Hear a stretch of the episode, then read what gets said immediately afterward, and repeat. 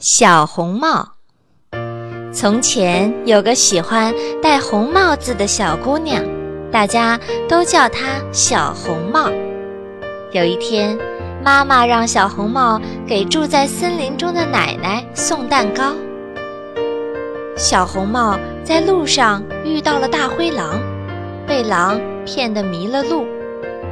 狼先跑到奶奶家里，啊呜一口吃掉了它。然后躺在床上，小红帽总算找到了奶奶家，看见奶奶全身蒙在被子里，他凑近奶奶，呀，奶奶的耳朵怎么这么大？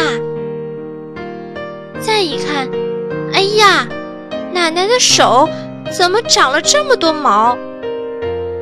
最最奇怪的是，奶奶的嘴巴。怎么会那么大呢？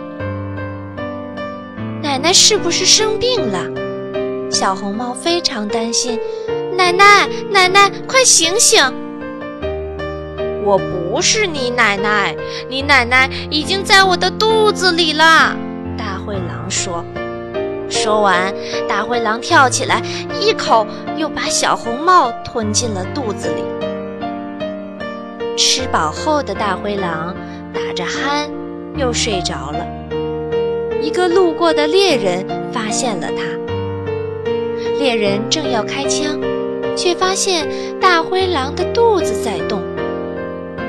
猎人剪开了狼的肚皮，奶奶和小红帽都得救了。